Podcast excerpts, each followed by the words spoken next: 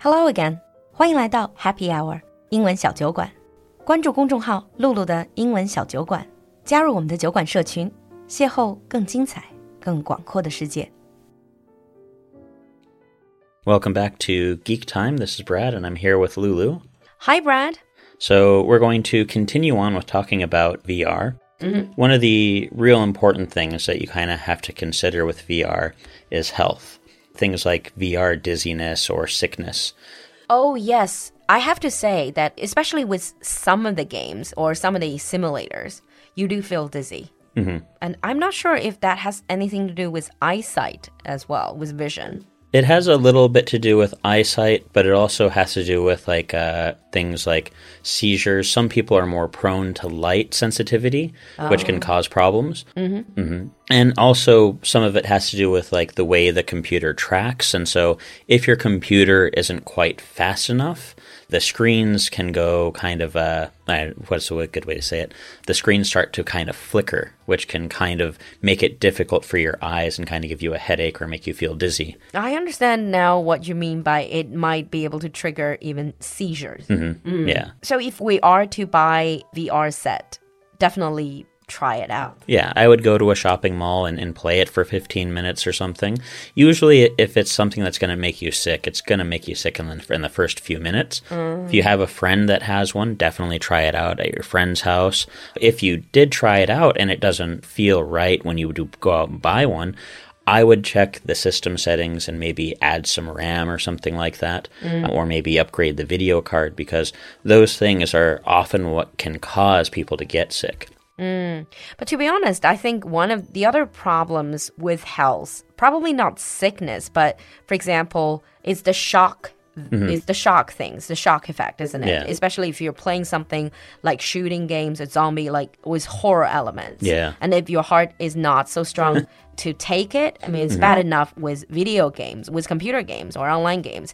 It's a whole other experience with VR. It can be pretty scary for those of you who have never experienced. I have experienced some VR horror. It feels real. Yeah, it's it's definitely kind of scary. It's uh when you're getting scared like that, the dark, it's dark in the, game, and Yep. all of a sudden something jumps in front of you, and you're like, whoa. Exactly. it can trigger a heart attack, I think. yeah. But you know, one thing that's really nice about VR is you're not sitting down. You're actually moving around. You're getting exercise. There's lots of people who have gone out, bought a VR set, and within the first few months lost like ten or twenty pounds. Because they move around. Yeah, they're just they're playing the games. The games are fun, and you don't really feel like it's an exercise, right? You're enjoying it, and so when you play, you have fun. Yeah. That might be the future for fitness, actually, to incorporate game with fitness. They already are doing that with video games, Yeah. anyways. Hmm. But moving on from the potential health effect or health implications, what about the application? Because so far we've been talking about VR, it's mostly just fun stuff, it's mostly just gaming. Yeah. But it must have a lot more uses mm-hmm. outside of just gaming and lighthearted fun. Definitely, it's uh, it can be used in a lot of things. It can be used in controlling robots in disaster areas over long distances, because sometimes robots can't necessarily do the things that you want them to do directly, and so you can kind of sit in the robot or like in the drone, and you can see what's going on with the VR set and control it more in depth when you're actually in it, right? And using the VR setup. Oh, Oh, that sounds fun. Mm-hmm. You know, last time I saw these is probably like in sci-fi films, but now we're getting there. Yeah. Hmm. Aside from that, people are using VR to treat some disorders, kind of like uh, anxiety or Alzheimer's. They're, I don't know exactly what's going on with how they're treating them, but hmm. some Alzheimer's can be helped by using different sounds. The sounds can actually penetrate the blood brain barrier or something like that, and it has some effect on it.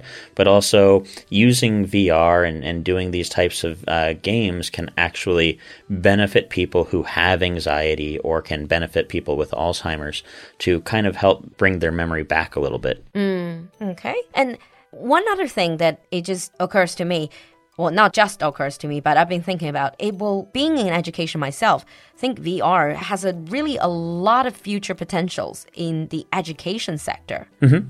Yeah. Uh, just imagine if in any classroom, whether it's virtual or real, if students are able to just experience what they're learning with virtual reality. Mm-hmm.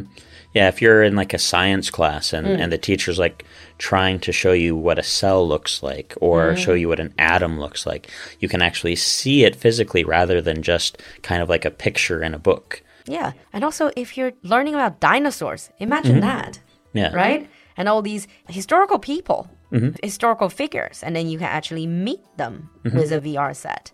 I really do think VR in will transform education if it can be applied in that way. Yeah. They're actually trying to incorporate VR into shopping as well.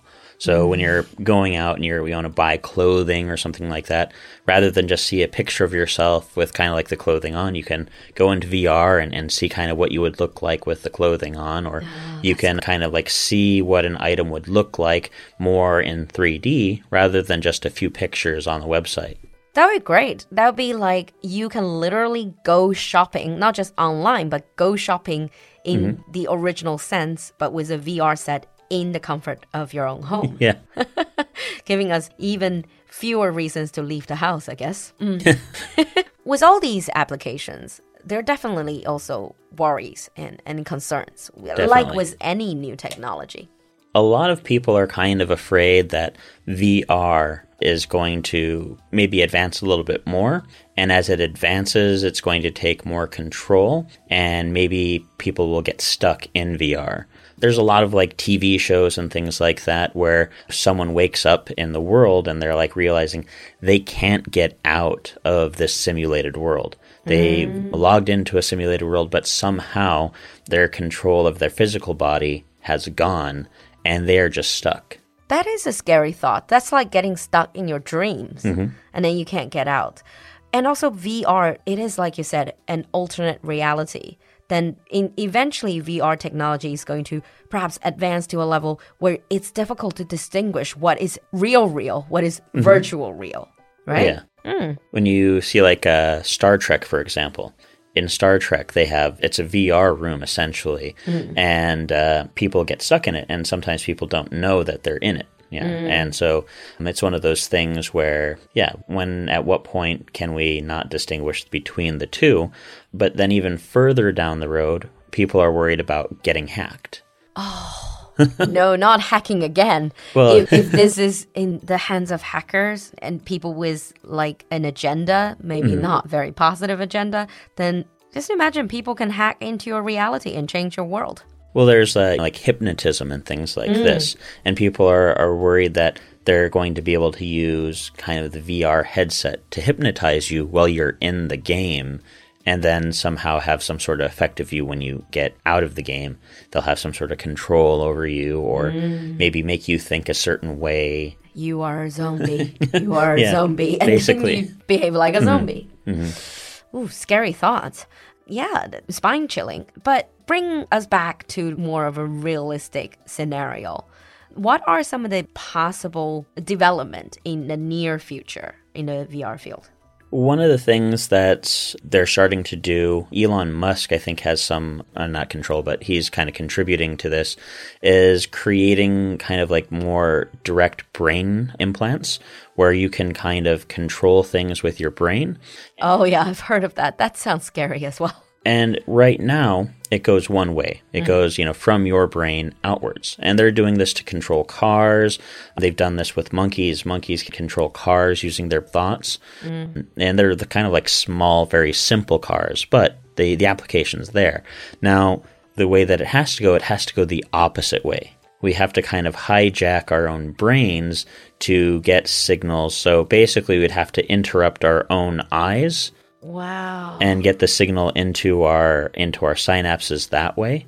And so that is something that is possible, but it's something that's going to take a while because we're basically going to hijack our own our own sensory organs and, input data. what if it malfunctions?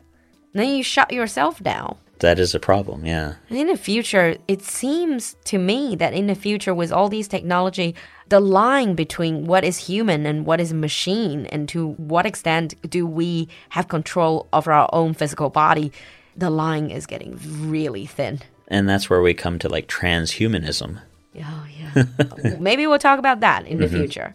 Mm. And as usual, even though we're not talking about anything like horror topics, but you give me a lot of nightmares. but on that note, thank you, Brad, for coming to the show. If you have anything to add about VR and if you happen to be in the field of VR, share with us what you know so we can all benefit. We'll see you next time. Have a good night, everyone. Bye. Bye bye. 今天的节目你喜欢吗？赶快联系小助手加入酒馆社群吧。 小助手的微信号是 l u l u x j g three，我们在酒馆等你。